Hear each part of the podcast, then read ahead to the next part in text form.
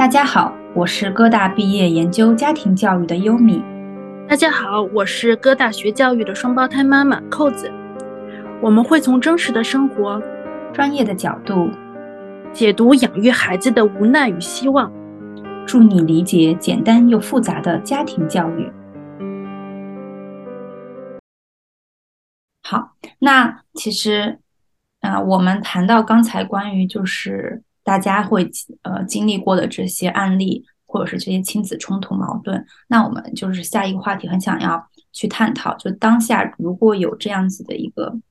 亲子矛盾，或者是一些极端的事情发生，呃，我们可能从咨询的角度来讲，会如何去引导家长去怎么去处理，或者引导孩子怎么去处理呢？就是你们会有什么样子的一些方式技巧可以分享一二呢？嗯，我我觉得对于这个问题，有的时候我我在想，嗯，很重要的也是家长会经常忽略掉的一个问题，就是我们作为家长可以去思考一下，就是自己和孩子之间到底是怎样的一种关系和怎样的一种联系。就是我们自己作为家长是怎么去看待孩子之间跟孩子之间的这样的一种互动，这样一种联系的？你要去思考一下，你跟孩子之间到底是怎样的一种关系？真的就是一个生命的一个延续，还是说共同的一个陪伴、一个成长？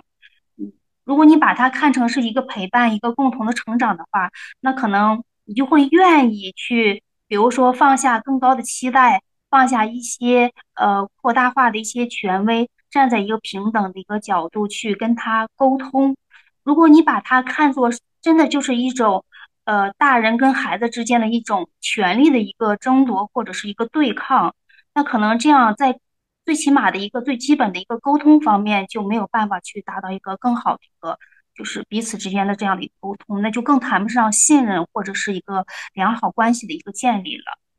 另外，我想到的就是，嗯。我们的家长对于青春期，他会有一个怎样的一个认认识？这个青春期在他看来是什么样的？是真的是有那么可怕吗？还是真的是意味着青春期就是一个麻烦吗？可能这里面也会包括，呃，家长他自己本身会有一些固化的一个思维，没有办法去改变，或者是没有办法去调整。嗯，其实我觉得这也是导致这亲子关系不融洽的一个原因吧。呃，不要极端化的停留在就是啊不管不行，呃，而且是很少的去思考如何管更合适，嗯，又或者说不要极端的停留在就是这样做不对，或者是那样做，嗯，要如何如何，而是更多的去思考怎样做会更好。另外就是我觉得就像刚才刘老师提到的那个降低期待，其实在我看来也是很重要的一部分，因为很多父母。他在青少年之间的这个冲突，嗯，其实并不是来源于这个孩子有多么的想要独立，或者是有多么的自主，呃，或者是说，呃，这个父母一定要对孩子，就是说，不要极端的，就是那我干脆我就不管了嘛，呃，其实这些都是这个来源于这个成人的一个误解，呃，比如说这个。呃，父母更倾向于认为这个他们的这个孩子，嗯，还没到青春期的时候。现在这个青春期其实比我们想象中的要长，或者是要更加提前。所以有的时候孩子可能是在呃十岁初的时候，或者是八九岁的时候就已经开始有这样的表现了。这对于来说，对于家长来说，在他们认为这可能就是一个挑战，或者用他们的话来说，就是这个麻烦提前了。嗯，所以有的时候，嗯，就是每一个阶段对每个年龄段的孩子应该有什么样的一个期待，其实也是家长需要去了解的。嗯，这是我想表达的几点吧。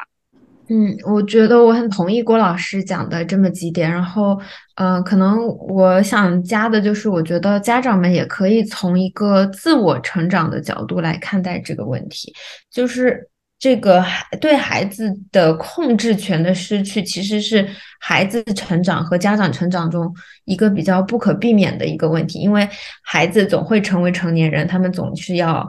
就是可能更多是放飞他们，让他们到社会上去历练。那这个慢慢的接受。这种控制权的失去，然后很好的自我探讨，这个对于家长来讲到底代表着什么？我觉得这个也是呃家长可以思考的问题。还有包括嗯，增加自己对生活的嗯变化的这种适应能力，还有这种。弹性吧，增加一些弹性。我觉得这个不仅是亲子关系，其实对家长自己的生活也会有一些帮助。不仅是可能是呃亲子关系带来的压力，可能其他生活中带来的压力，呃，如果更有弹性的话，也会更好的来面对。嗯，还有一个就是我想说，就是嗯，也是我通过跟中国的。家长或者压抑的家长的一些沟通，我发现很多家长在孩子小的时候，会把自己很多的自我的定义和对生活未来的期望值放在孩子身上，嗯，反而失去了一些自己的对自己生活的定义。那其实，如果我们把这个放在就是说平等的角度上来看。你的朋，你不会把你自己的所有期望值放在你朋友上。那如果是这样子的话，你平等的人都是这么对待的，那你也不应该把所有的期望值都放在孩子身上，因为，嗯，很现实的就是，如果把期望值放在别人身上。他总是有可能会让你失望的，那这种失望带来上的情带来的这种情绪变化呀，自我认知的变化，对于家长来讲也是会是一个比较大的冲击。所以我觉得家长也可以自己考虑一下，哎，把自己生活的重点某一部分放在自己身上。但是我也知道，对于很多家长来讲，这个是说的容易，但是做的也比较难。对，对我刚才想接着郭老师后面，我有个问题啊，就是。嗯，就虽然说家长说他想要松弛一点，但是确实是我们现在中国的一个教育环境，比如说中考这个五分流，也包括说说成年人要把重点找向自己，然后但是有现实的问题就是，如果说我的孩子今年已经上，就比书，比方说啊，我的孩子今年已经上初三了，马上就面临的要中学分流这个这个结果了。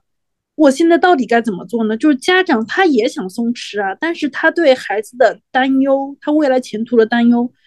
他是可能就是我会将心比心，如果是我的话啊，我真的很难松弛下来。那这个时候该怎么办呢？就所有的道理我都懂，但是压力放在这里。嗯，其实扣子老师讲的这个，其实有让我想到一个我的个案。那其实到最后是家长是这个，就像我说的，这个是说的容易，但是做的是比较难的。那其实后来，嗯，做了几次就是呃家庭的咨询以后，包括跟孩子的个人咨询以后，就是发现呢，我们不能控制的，还是真的就还是不能控制。这个说出来也是可能比较现实啊。就是如果如果孩子不愿意的话，嗯，到最后的最后。家长再怎么急，其实 其实也不是很有用。如果我们急能让孩子变好的话，那我相信每个家长都愿意去急的。所以这个自我接受的过程，也是就像我说的，也是对于家长的自己成长的一个历练吧。嗯嗯，我我我其实我个人也比较赞同刘老师刚才的一个说法。有的时候，我们就现在不是有一个词叫内卷吗？我在个案里面也会遇到过很多这样的一个现象，就是家长会反映。很多时候真的是迫不得已，你不想被一些社会现象呀，或者是社会上的一些大环境去内卷进去。但是有的时候你真的是迫不得已，好像是有一些道理啊，一些情感上的东西，我们都是可以理解的。但是真正摆在你面前的时候，你没有办法去做到。这个对于家长来说是一个考验，对于孩子来说。是一考验，我觉得其实是对整个的一个家庭以及我们的社会上的一个大环境来说，都是一个考验。嗯，更多的归根结底，更多的一个最终的一个讨论一个方向，就是我们要如何在当下这样的一个环境下，这样的一个社会状态下，包括孩子的一个校园的一个环境下，我们如何要跟孩子一起共同的去面对这样的一些问题。其实这这个。我就是刚才我们也提到的那个，就是平等的交流啊，呃，包括信任，这里面其实也都包括在内了。我觉得最终的这个问题就是要面面临着一个很现实的一个问题，但是这个现实的问题，就像刘老师刚才说的，有些东西你是没有办法去改变的。那我既然没有办法去改变，我们就想一想，我们要能做到的是，我们能做到什么？我们能改变什么？基于我们自己内心，就是。孩子的一个成长和家长一个成长是共同存在的，就是家长自己他要去成长，孩子同时他也要去成长，在双方都共同成长的这个前提条件下，我们一起去看一下，在当下的这样的一个状态下，我们要如何去面对这样一个状态，这个其实我觉得是一个非常重要的。当然，最终那个结果是什么样，真的确实是存在一个很很难抉择的一个状态。嗯，就是我听到现在，我我我有一个感觉啊，不知道对不对，就是好像在中国家庭来说，他如果来找心理咨询师，家长来找咨询师的目的大概是，我希望咨询师能帮我改变一下孩子，但是情境到一定的程度，会发现孩子在改变，但其实也没那么容易改变，这时候需要改变的就得是家长了，就是。你得放下一些东西，但是好像从刘老师那边给的一些案例来看，可能西方家长去的时候，他不一定是要，他可能也想改变孩子，但他同时也想改变一下自己。然后我不知道我现在理解对不对，可以跟两位老师再验证一下。我其实就想分享一下，就是我最近其实刚好也在读这些呃研究，然后我之前看到了一个西方这边的一个嗯儿儿童教呃成长心理学的一个一个文章，他这个这个教授他最后的意思就是说，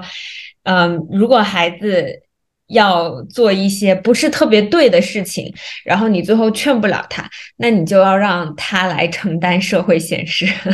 就是他他的意思就是说，让孩子自己去真正的面对一下。哎，你不去做这些事，你不好好的学习，或者说你不好好的就是不去跟呃所谓的家长眼中正确人正确的人交往，那他的意思就是，那你就让孩子去承担一下这个社会的。现实 现实社会会给他带来的后果，所以可能西方是有这个 这个想法的，所以我也想分享一下。对，我觉得还挺残酷的，其实这一点。对对对，是挺残酷。我读到的时候，我也觉得，哎呀，这个可能亚洲父母就没有办法接受啊。亚洲父母更多就是会觉得，呃嗯，我我永远希望给孩子最好的，对，但是最好的不一定是最适合的。对，呃，我想到刚才刘老师说这个，我就想到。好像我妈对我的教育就是这样子，让我承担现实。呃，我最近就是可能从生活上吧，我记得我小时候，嗯，就我们在北方天很冷的，就不喜欢穿这种秋裤啊、棉裤啊。然后，然后我妈那时候就非常费劲，就让我非要穿。那后来我就不穿，我妈说好，那你就冻着吧。那，嗯，那那小时候嘛就觉得没关系啊，初中、高中觉得穿一条裤子就会觉得很好看。然后也不想穿，那到到了现在这个年龄就不需要父母去管，你就自动就穿上了。可能我今年穿的比我妈还要早。我妈说你好，你好像一个老人啊，就在南方嘛。然后我说我的膝盖会痛，我妈说你看这就是你，你小时候不穿，所以你现在你膝盖就早早的会比其他人会痛，这就是你要去承担的。所以当时我记得我妈也就说了两次，她觉得我不做好，那就不要做。我没有说在她没有那么的强劲了之后，我就自己去承担这个结果。现在我就早早的比我妈也要穿的早秋裤。那天想说，哎，再买一个厚秋裤穿着吧，承担一些现实，或者是犯一些错误是好的。有可能其实是会影响到你很多的一些身体健康或者心理健康。但我提前都跟你有讲过，但你选择做不做是你的事情，过后可是否可以挽回也是你自己的事情。如果可以挽回的话，那是挺好。如果不可以挽回的话，那你也其实是从中学到了很多东西。所以，因为是这样被教育过的，所以我觉得也挺受用的吧。就觉得好像的确是我自己的事情，我要去去承担这样的一个现实。对，嗯，但是我们也很理解啊，就是可能优米的优米的妈妈担心的秋裤问题，她可能在很多。初中家长、高中家长心目中，他可能真的不是一个问题，它是一个非常小的事情，但是可以折射出来，就是优米的妈妈可能会给你更多的机会去承担自己的后果。但是我又在想啊，就是这样一种教导方式，如果按照他完全、完全按照那个美国那个著作的去想，讲美国教授去想的话，那会不会给家长一些暗示，就是你就别管了？他觉得自己不管孩子也很有道理了，就。对，刚才我也有这个疑问，就有没有这种家长完全不管的案例？嗯，因为我会，因为我直觉好像又告诉我，完全不管的话，好像也哪里不太对劲。就是会会不会孩子觉得我妈妈不关心我？就其实我们也知道，青春期的孩子还是很渴望家庭的，只是他们经常有些行为让你感觉嗯不太对劲。忽略型的家长就会出现这样的一些矛盾的冲突。孩子其实，在那个时候是很渴望，嗯，被关注到的，被看到的。呃，但是忽略型的家长在这个时候，他不是说我很信任孩子，我放手让孩子去做一些事情，而是有的时候是真的是就是忽略掉，基于各种各样的一些原因吧，就会出现这样一个矛盾。这这个就是中间的这个度的拿捏，这个分寸掌握，有的时候正是就是我们现在家长很多家长去面临的一个问题，就是我要如何掌握分寸。难道我就不管他了吗？也是很多家长去问的。那我干脆就不管他好了，我就让他这样就好了。等到那个时候，社会上去呃用鞭子去抽打他，社会上去教育他的时候，他就知道了。可是他他又担心说到那个时候，那不就一切就晚了吗？所以有的时候就是我要如何去管，管到什么程度，怎么去拿捏这个分寸，拿捏这个度，是很多家对于很多家长来说，确实是一个挑战和一个考验。我觉得这在这个时候，如果能够去寻求专业的这个老师的帮助的话，也是一个很好的一个途径。对我认认同郭老师刚才讲的，就是也不能完全不管。然后，但是我觉得我们可能很多中国的家长会更加偏好于在青春期管到学习，而大于他的一个生活上面的一些就是管管控，就是可能说他的性格上，或者是他的一些。呃，为人处事上，或者是他的情绪，还有心理上，他们可能最开始没有很在意，就是都会先想要去管他的学习方面，就是他的一个平衡度没有很好的去拿捏。就是我觉得，如果你可能多注意到他的这些情绪、生活上的点去一些管控，或者像呃，可能一些他的身体健康啊、心理健康这些去多在意，可能。大于对学习他本身自己这个专业领域的这个事情的管控的话，会不会好很多呢？我觉得还有一个就是可能，呃，管的内容或者说孩子的需要是什么，也是非常非常，嗯，家长应该去了解的。就是他有有时候孩子的一些行为，这个在父母看来，回到我们一开始用的那个词叛逆。他其实是他在表达一种他没有被满足的需求，所以有时候孩子是希望你管的，那但是你你可能没有真正孩父母没有真正了解孩子需要他管的是什么，所以家长如果愿意花更多时间去了解、倾听孩子、了解孩子，这样子其实我觉得这个对于拿捏这个分寸可能会有一些帮助。嗯嗯嗯，是的。那我们其实刚才也是探讨了很多如何在。呃，产生矛盾，或者是说矛盾当下如何去解决，然后也说了对于家长如何去进行改变和管控，然后呃，那其实他真的是需要呃咨询师、家庭的教育的咨询师或者是心理咨询师去帮助他去辨别和去帮助他去进行这样子的一个转变。那我们现在很想要去了解一下，因为我们在嗯。在做这个青春期的孩子的一些心理咨询或者家庭咨询时，都会要去了解这个孩子他的儿童期或者是呃低幼年龄的一个发展阶段和他的那个时候的一些呃经历。那不知道两位咨询老师觉得青春期的矛盾可能是不是在呃儿童期就可以防患于未然，就可以在那个时候就铺垫很好？嗯，我觉得在这个问题上。我个人的观点是，我觉得是很有必要的，呃，尤其是这也涉及到就是我们青春期的时候，家长常见的一个困惑就是没有办法去跟孩子沟通，呃，或者是说孩子不愿意去沟通，嗯，又或者是因为沟通的一些情况产生出来的一些冲突跟矛盾，呃，所以我在想，就是如果在孩子的前期的一个成长阶段，让他去学会如何去表达，呃，去倾听。去如何去跟孩子去沟通，这个是非常有必要的。我觉得这也是一个重点，尤其是如何去跟孩子沟通这个，呃，这个话题上，其实也是很多家长去面临的一个困惑吧。就是你要去跟孩子如何去沟通这件事情，不是说发生在青春期，而是在他成长的过程中的每一个阶段。我觉得，呃，我也想就是呃，回到郭老师一开始有讲的这个关于尊重的这。方面，我觉得也是像郭老师一开始讲的，就是从小跟孩子就建立一个互相尊重、互相倾听的这个关系。嗯，这样子的话呢，孩子们会首先更勇于表达他们的需求，其次呢，就是他们也会呃更加信任父母吧。其实 也是回到刚才讲的这些东西。嗯，是的，还有一点也很想要问一下老师们，就是呃我们在学教育当中会知道孩子在呃。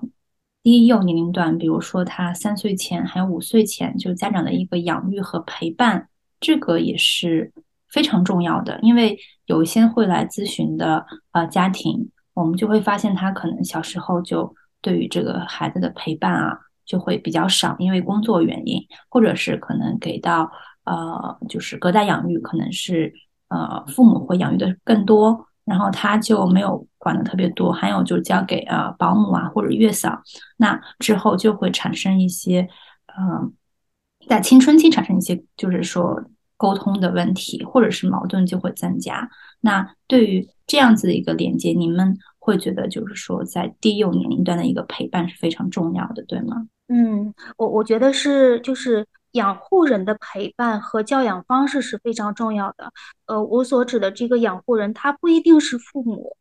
就是陪伴孩子成长的这个人，养育孩子这个人，嗯，也许是这个外公外婆啊，或者是呃其他的人，就是陪伴他的这个人很重要。如何去给他建立这个安全感？如何去？跟他沟通，如何去呃，就是跟他建立这样一个信任关系。其实，呃，这个也是为他今后的这个人格的一个塑造呀，包括情绪的一个发展呀，呃，都是有很大的一个关系和影响的。对，我也同意郭老师所说的，就是，呃，有一个他们可以信信任的人，他们有一个呃安全网。成长的时候，总是小孩要去。不断的探索很多新的事物啊，新的经历。嗯，在探索的过程中，他们有一个避难所，有个安全网，对于孩子今后的发展都是很有必要的。嗯嗯嗯，好的，谢谢两位老师对这个的解释。那我们其实呃今天的呃讨论也是到了尾声，最后我们来想要对于呃家长的一个呃引导和疏导进行探讨，就是因为。呃，有一个观点会说，可能呃，正好进入到青春期的孩子会遇到进入到中年期的，就是中年危机的这个更年期的父母。那这个观点你们会认同吗？就是说，就是两个好像很重要的这个呃人经历的时期正好碰到了，所以他们之间产生的矛盾冲突也会更加的明显。嗯，我我我会比较认同，其实就是前半句话这个碰到了，其实我觉得就是一个重合嘛，就是孩子进入到青春期的时间，嗯，好像有的时候就正好是与父母进入中年期的那个时间是比较重合的，你会发现在这个过程中会有很多特别有意思的现象，就是有的时候那个父母看起来跟青春期的那个孩子有很多相似的地方。嗯，就是这个重合是很多相似的地方，他们看起来也有青春期孩子的那一面。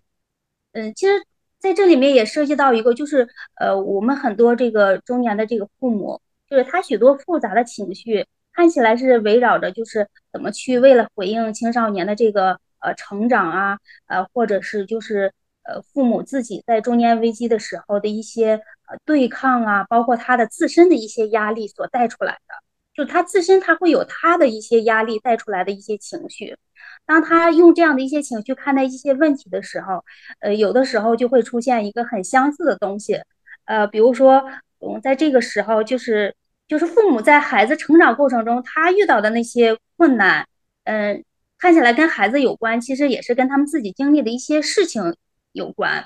呃，有的时候就是你的孩子可能。他在青春期那一年龄，他在无限的发展他的那个可能，嗯，但是你呢，你仿佛在你的这个生命的这个过程中，仿佛是看到了一个中年的一个危机，啊，年过半百的这样的一个生命的一个尽头，这样的一种呃危机感，所以你会就是嗯不自然而然的去注意到一些东西，比如说你的孩子他会对这个生活充满美好、充满这个向往的时候。这个时候，你正在承担着一些家庭上的一些经济上的压力，或者是一些责任，嗯，然后你的孩子有的时候，比如说他可能表现出来，就比如说准备一些嗯很兴奋的事情，或者是感兴趣的事情，嗯，他会向你表达一些情感上的表达的时候，然后你相对而言，你会发现，哇，你的配偶已经很长时间没有向你表达这样的情感，或者是，呃，你已经很长时间没有向你身边的人去表达这样的情感了。你会发现这两种状态是同步的，就是我们刚才说到的重合。那个家长，那个中年的那个家长，他有的时候他在他的这个阶段也会表现出来青春期。跟孩子一样的一些表现，就是我们呃所说的产生了一些自我的否认、自我的怀疑。比如说我的这个呃会产生一些自我的反省，嗯，会纠结一些中年上的一些问题。这个纠结跟孩子面临青春期上的那个纠结其实是很相似、很类似的。这个是我发现的一个就是很有意思的一个现象。嗯，刚才郭老师讨论的时候，哎，我就突然想到，如果我是一个妈妈这样处境的话，我可能甚至有点酸我的孩子。哎，你的青春好美好，但是我已经一去不复返了，就是有种酸味在里面。对，会有这样的感觉。嗯，然后还有一个就是，突突然还让我想到一个另外一个，就是其实如果你查一些文献的话，你会知道，其实老年人的抑郁症的比例其实很高，但是这个群体是长期被忽略的。然后我就想，在这个在刚才，如果在这个时期正好又撞上青春期，家长又不得不得疏解的话，其实他其实很容易进入到一个中老年人的一个抑郁症的状态。这个时候可能会让这个关系更加的恶劣。那如果在这样的一个情况下，那本身父母其实和孩子同样都是一个需要被咨询的对象了。那他父母一般他处于这种心理状态的时候，他能意识到吗？还是需要心理咨询师帮他去提出来，还是他把这完全两件事情都混为一谈的比较多？嗯，我觉得这些现象都有。那如果说一个父母他就是观察到他已经是处于一个自己本也比较危机的心理状态的时候，那郭老师一般会给他什么样的建议呢？就是这种同步的关系。嗯，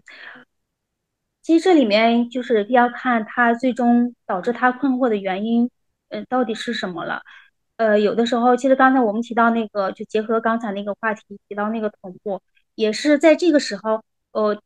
父母有一个困惑，就是他知道有自己自身可能存在一些问题，他但是他不知道问题是什么，他不知道这个问题的根源是什么。有的时候我会，呃，如果说是在这里面也涉及到，就是比如说我们说所说的青春期遇到了更年期啊，或者是青春期遇到了中年危机，这样，就是也结合一些亲子关系这样一个话题的话，我会把它就是跟这个孩子的这个青春期的成长同步化，就是帮他去看到，呃，这个问题背后的原因是什么，也同样让他能够去换位思考的去看到，呃，当一个孩子。意识到他就是有问题，但是他不知道问题是什么的时候，他应该如何去帮助他？我会结合两方面一起去同步化，去思考，就是带动他去思考，去帮助他。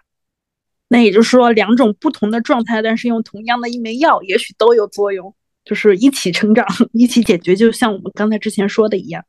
对，如果呃，当然这也是基于在就是呃家长的这个认知呃程度比较高。呃，是一个比较愿意去思考的人，嗯，就是他的这个情绪问题是得到一个更好的处理。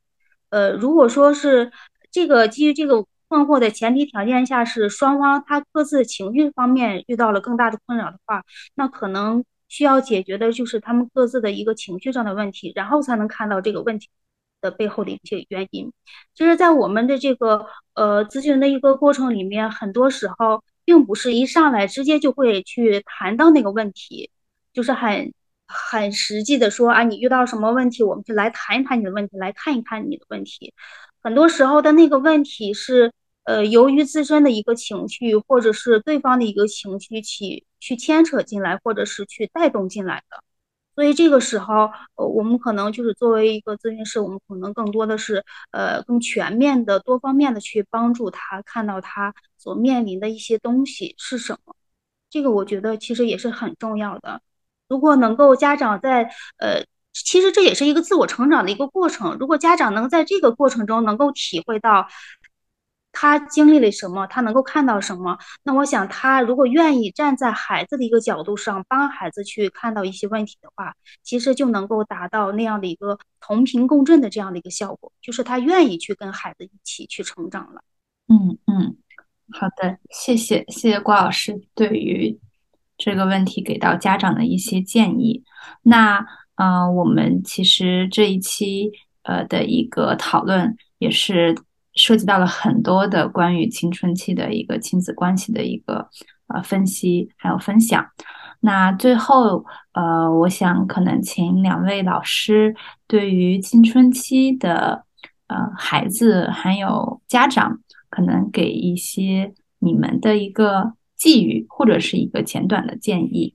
然后来结束我们本期的一个呃播客。嗯，我想说的是，可能更多是，呃，这青春期是一个孩子一个不可避免的，每一个人都会经历的一个成长的阶段。那成长呢，经常就有成长痛。那希望就是父母可以跟孩子们一起进步，一起成长。啊，然后我我我也想，我们刚才其实到最后讨论了很多，就是父母该怎么做。嗯，也想跟父母讲吧，就是世界上也并没有所谓完。完全完美的父母，那一个焦虑的父母，有的时候呢，他会把这种焦虑传递到孩子身上。从而呢，结果就是会有一个焦虑的孩子，或者说也会使孩子的这个心理健康产生问题。所以，我们讲了这么多，觉得父母可以做得更好的地方，同时也是希望就是在把自己变成一个更好的父母的同时，嗯，各位家长也可以给自己一个呃放松的时间、放松的心态。就像我们之前讲的，我们能控制的不多。嗯，最后很多决定还是要孩子们来做决定。那各位家长也希望各位家长在这个过程中也可以保持一个良好的心态吧。嗯，我说好了，郭老师。嗯，我在这里想呼吁我们的就是家长朋友，无论是大朋友还是小朋友，当你面临一些困惑的时候。不要去对于寻求帮助这件事情而觉得难为情，呃，甚至是觉得有一些不好意思或者是丢脸。嗯，每一个人在成长的过程中，他都会有不同的阶段和不同的心理状态。虽然我们已经是作为家长，或者是步入中年，已经是成年，但是我们每一个成年人的内心其实也是住着一个内在的一个小孩儿。呃，我想让更多的家长去。接纳自己内心的这个小孩，同样也就是接纳自己。如果你能够接纳你自己的那个内心，接纳住在你内心的那个小孩，我想你内心的那个小孩也愿意和你的孩子去成为朋友，你们会有呃更好的一个沟通，彼此之间有更好的信任，会有一个更好的一个亲子关系。那我我想你们的这个生活会像是一个。互助互伴的这样的一种情感的一个这种羁绊吧，或者是情感的一种陪同一样，相互去扶持，相互去努力，然后让自己各自的生活都会变得更加美好。嗯，好的，嗯，好的，非常感谢刘老师和郭老师两位咨询老师非常真切而且很呃很真实的一个寄语。还有对于我们家长和孩子们的建议。那今天我们的一个关于青春期亲子关系的播客就到这里了。然后呢，如果听众朋友们对于我们今天的呃两位咨询师呃感兴趣的话，郭老师和刘老师也欢迎私信我们，可以获得联系到他们的方式。啊，同时呢，也呃欢迎我们的听众朋友们可以继续呃订阅关注我们的。呃，Mutual 家庭教育圆桌谈的一个频道。同时，如果你对于家庭教育的呃课程和咨询感兴趣的话，也欢迎私信我们。